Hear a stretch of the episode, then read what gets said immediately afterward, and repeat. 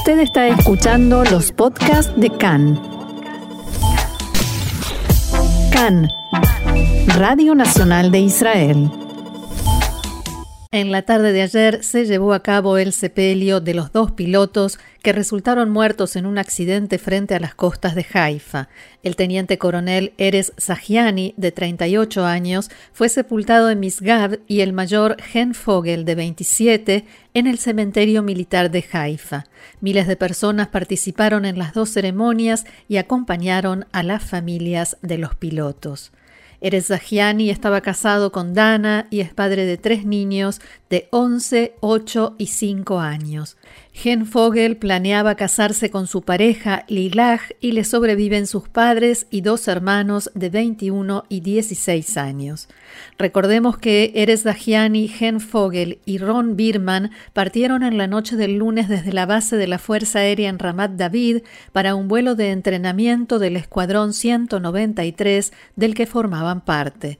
El helicóptero se hundió en el mar en las costas de Haifa y solo Birman salió con vida con heridas de mediana consideración. El helicóptero que se estrelló era un AS-565 Eurocopter apodado Atalef o murciélago en la Fuerza Aérea Israelí. Por otra parte, fueron rescatados del mar los fragmentos del helicóptero y trasladados a la base militar de Tel Nov con el fin de investigar los aspectos técnicos del accidente. En la investigación preliminar se pudo saber que, cuando emprendían el regreso hacia la base, en el marco del entrenamiento que estaban realizando, la tripulación del helicóptero detectó una falla grave, al parecer fuego en uno de los motores, y la electricidad dentro del helicóptero se interrumpió. Eso explicaría el hecho de que no informaron a través de los equipos de comunicación sobre lo que estaba sucediendo ni pidieron auxilio. A pesar de ello, los pilotos lograron realizar un aterrizaje de emergencia en el mar. El tercer integrante de la tripulación y sobreviviente, capitán Ron Birman, intentó rescatarlos, pero sin éxito. En la tarde de ayer relató que estaba totalmente oscuro dentro del helicóptero y toda la maniobra se realizó en la oscuridad mientras entraba humo dentro de la cabina.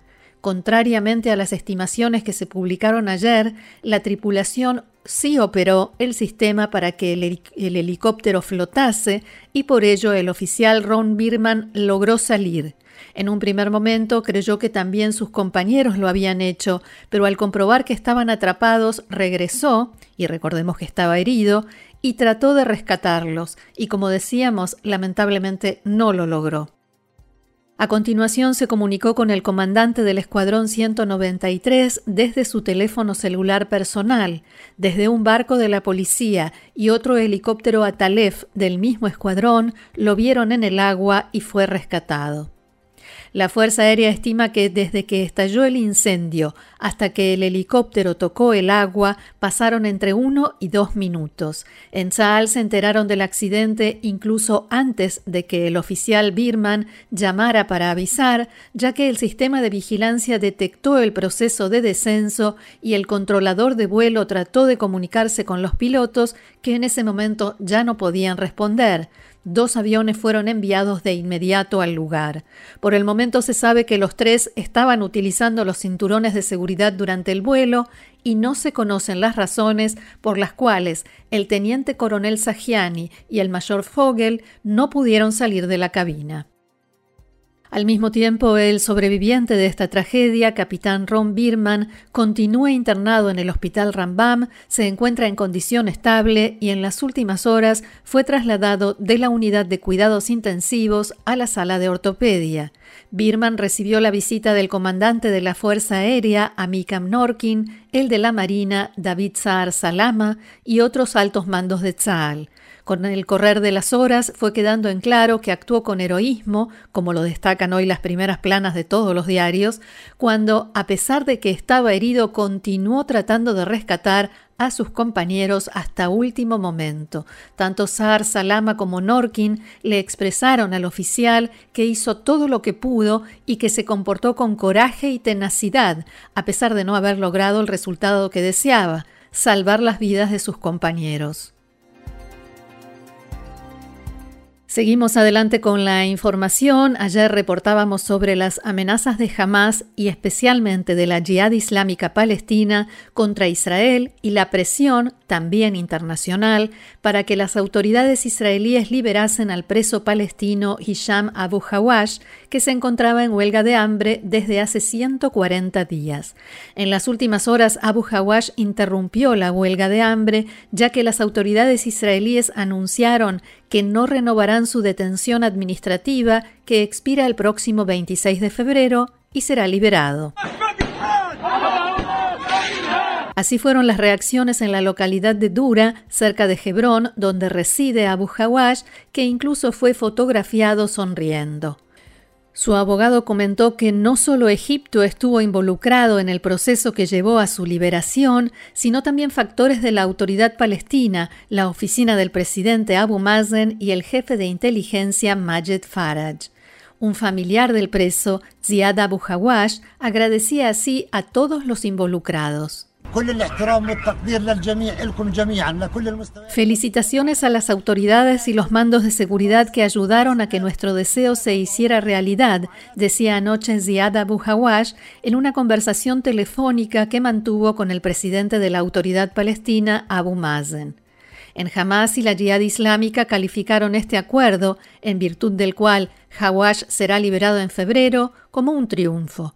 El portavoz del brazo armado de la Jihad, Abu Hamze, dijo que su organización se había preparado para un enfrentamiento armado con Israel y el nivel de alerta estaba en el más alto. Abro comillas, la Jihad continuará su camino por la liberación de todo el pueblo palestino, dijo Abu Hamze, y prometió a todos los prisioneros, en sus palabras, que la Jihad islámica no los defraudará. En los últimos días, la Jihad Islámica amenazó con iniciar una nueva guerra contra Israel en caso de que Abu Hawash falleciera por la huelga de hambre. Al parecer este tema se ha cerrado, aunque habrá que ver ahora si esto reduce las recientes tensiones entre Israel y la franja de Gaza. Y la decisión de Israel de liberar a Isham Abu Hawash tuvo más repercusiones. Apenas se conoció la noticia, el legislador Itamar Ben-Gvir del partido Otzma Yehudit se presentó en el hospital Asaf Arrofé, donde está internado el preso palestino, junto a un grupo de activistas de extrema derecha y en el lugar se produjo un incidente con los familiares de Abu Hawash y con el parlamentario Ayman Ode de la lista árabe unificada.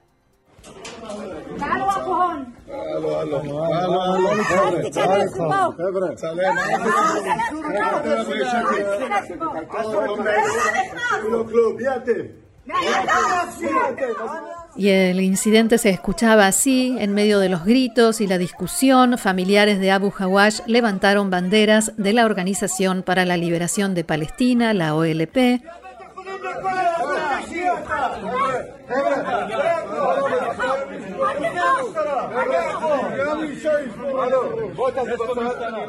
Debido al escándalo que se produjo en los pasillos del hospital, llegaron al lugar agentes de policía que separaron a los dos bandos, por decirlo de algún modo. Además de intentar separarlos, y mientras unos y otros gritaban y se insultaban, los policías intentaron también exigirles que se pusieran la mascarilla, al menos mientras estén dentro del hospital. Ben-Gvir difundió en Facebook un video de lo sucedido y del momento en que le gritó perra, dicho esto entre comillas, a una de las parientes de Abu Hawash y que ella y su familia deberían ser enviados a Siria. Abro comillas nuevamente, los estamos acostumbrando al hecho de que el arma de la huelga de hambre tiene éxito, dijo Ben-Gvir. Es una ecuación. Hacen huelga de hambre y nos rendimos. Palabras del legislador Itamar Ben-Gvir. Continuamos aquí en CAN, Radio Reca en español, Radio Nacional de Israel y hay más información. El ejército de Israel informó anoche que derribó un dron perteneciente al grupo terrorista libanés Hezbollah que cruzó la frontera desde el Líbano. Tzal informó en un comunicado que el dron estuvo todo el tiempo bajo control y observación. No se dieron detalles sobre cómo fue derribado el artefacto después de que ingresara en el espacio aéreo israelí. El comunicado finaliza con la afirmación de que el ejército israelí continuará actuando para impedir violaciones de la soberanía del Estado de Israel. Algunos expertos entrevistados por medios locales dijeron que, según las imágenes difundidas por Tzal, el dron no parece estar armado o portar explosivos. Este incidente se produjo después del aniversario de la muerte del comandante iraní de la Fuerza Quds de la Guardia Revolucionaria de Irán, Qasem Soleimani, en un ataque norteamericano con drones. Soleimani era responsable de las operaciones de Irán en el extranjero y estaba a cargo del respaldo y la cooperación con grupos armados como Hezbollah. Recordemos que entre todos los actos y ceremonias que se llevaron a cabo por el aniversario, también en el Líbano hubo conmemoraciones y amenazas de venganza, incluso de boca del secretario general de Hezbollah, Hassan Nasrallah. Y el ministro de Relaciones Exteriores, Yair Lapid, se enfrentó en Twitter con su homólogo iraní después de que éste escribiera que el sionismo no tiene lugar en el futuro del mundo. El detonante fue una entrevista transmitida el viernes último por Canal 12 de la televisión israelí para celebrar los 10 años desde que Lapid ingresó a la política. Cuando le preguntaron si Israel tiene la capacidad para atacar instalaciones de enriquecimiento de uranio o sitios de armas de Irán, dijo Israel tiene capacidades, algunas de las cuales el mundo, e incluso algunos expertos en el campo ni siquiera pueden imaginar, e Israel se protegerá contra la amenaza iraní. Lapid también indicó que Israel podría atacar a Irán si fuera necesario sin informar al gobierno del presidente norteamericano Joe Biden. El canciller iraní Hossein Amir Abdollahian reaccionó diciendo que abro comillas, las preocupantes palabras del falso régimen israelí sobre la gran nación de Irán son un sueño que no se hará realidad. En un mensaje en su cuenta de Twitter, el funcionario iraní escribió Defenderemos los derechos, intereses y progresos de la nación con poder y sabiduría. Lapid respondió con otro tuit en el que decía que el régimen extremista iraní amenaza a Israel con la aniquilación, pero seguirá perdiendo esta batalla. Su liderazgo fallido está destruyendo a Irán desde adentro. En palabras del poeta iraní Saadi, aquel cuya esencia es el mal, lo seguirá siendo para siempre. Por último, Lapide expresó los iraníes deben saber que es su régimen el que les está haciendo la vida miserable. El Estado de Israel es fuerte y no permitirá que sus ciudadanos sean atacados.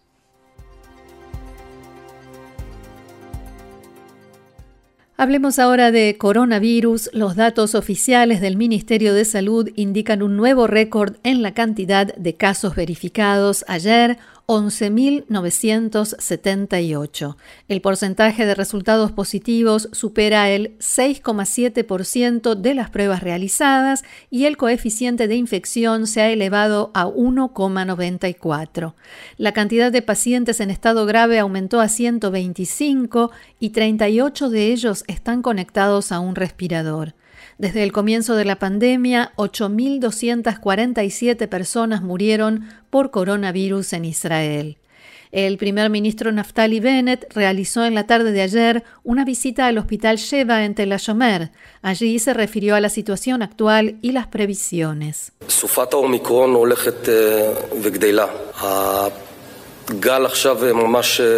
La tormenta de Omicron está creciendo, la ola aumenta y la estimación es que tendremos miles de nuevos casos ya en los próximos días.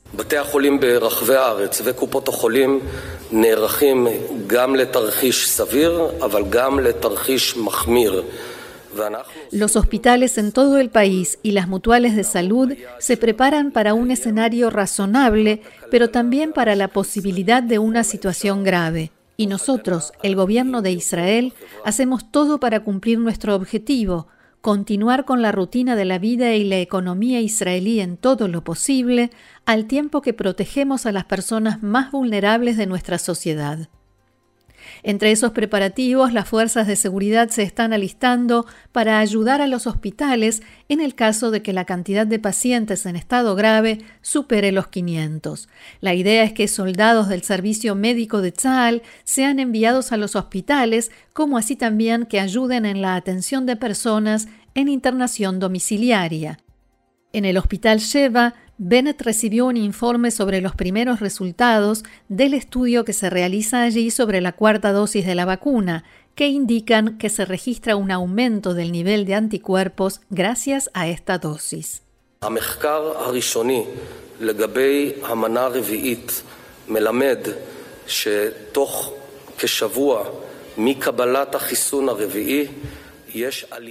Los primeros resultados de la investigación indican que en el lapso de una semana, desde la aplicación de la cuarta dosis de la vacuna contra el coronavirus, aumenta casi cinco veces la cantidad de anticuerpos en la sangre. Todo parece indicar que esto se reflejará en un nivel de protección mucho más alto. A propósito de la preparación de los hospitales y mutuales de salud, estos no están exentos de lo que sucede a nivel general en materia de la amplia y rápida expansión del coronavirus en estos días. Ayer había 1.200 integrantes del personal médico de hospitales y mutuales de salud en sus casas en aislamiento, ya sea porque se contagiaron o porque estuvieron en contacto con una persona contagiada. Como sabemos, cada caso conlleva el aislamiento de todas las personas que estuvieron en contacto con quien se contagió. Por tanto, aumenta el temor de que la expansión de la enfermedad en hospitales y centros de salud provoque finalmente el colapso del sistema sanitario debido a la falta de personal. Hace dos días esa cifra que ayer subió a 1.200 era de 500 y esto es lo que más preocupa a las autoridades. Si este ritmo de aumento se mantiene, podrían ser miles y miles los trabajadores del sistema sanitario que deban estar en aislamiento. Por tanto, están estudiando una fórmula para acortar el aislamiento para personal sanitario, dependiendo siempre de que los afectados puedan presentar el resultado negativo de una prueba de corona. Por otra parte, en el Ministerio de Salud estiman que, más allá de estos datos oficiales que se publican cada día, hay miles de personas contagiadas pero sin síntomas, que no saben y por tanto no informan que se han contagiado, especialmente debido a que esta cepa es menos violenta que la anterior y hay más enfermos asintomáticos. Esto demuestra, dicen los expertos, que ya se ha vuelto casi imposible cortar la cadena de contagios. Y en las últimas horas se dio a conocer que el viceministro de Relaciones Exteriores, Dan Roll, se contagió coronavirus días después de que fuera visto bailando sin usar mascarilla en una fiesta de Año Nuevo. La oficina de Roll dijo que el viceministro se sometió a una prueba porque su pareja, el cantante Arel Scat, estuvo expuesto a una persona infectada con el virus un miembro de su equipo con quien trabajó el pasado jueves. Desde entonces, Scott ha dado positivo y está en cuarentena. Tras el resultado de su propia prueba, Roll ahora también está en aislamiento. Cuando se le preguntó sobre la posibilidad de que se hubiera infectado en la fiesta, un portavoz de Roll dijo, hasta donde sabemos, ningún otro asistente a la reunión fue diagnosticado con COVID. El portavoz dijo que Roll se siente bien y no presenta ningún síntoma. En el Ministerio de Relaciones Exteriores explicaron que están trabajando con el modelo de cápsulas y los empleados que estuvieron en contacto con el viceministro se hicieron las pruebas de corona. Y Dan Roll, recordemos, pertenece al partido Yeshatid, que lidera justamente el canciller Yair Lapid. En el comunicado de su oficina señalaron que Roll no estuvo presente en la reunión de bancada del partido la semana pasada, ni estuvo en contacto directo con ningún legislador, incluyendo a la PID. Asimismo, los medios locales no tardaron en sacar del archivo las críticas de Idan Roll a funcionarios del gobierno que transgredían las restricciones del corona cuando él estaba en la oposición. En marzo de 2020, después de que se diera a conocer que el entonces ministro de Salud, Yaakov Litzman, no había seguido las restricciones, y Dan Roll escribió, abro comillas, Netanyahu, debes destituir a Litzman. Esto va más allá de la política, hablamos de vidas humanas. También la PIDE escribió en aquel momento, y abro comillas nuevamente, si Bibi no releva a Litzman de su cargo esta misma noche, este gobierno no tiene autoridad moral para manejar la crisis del coronavirus.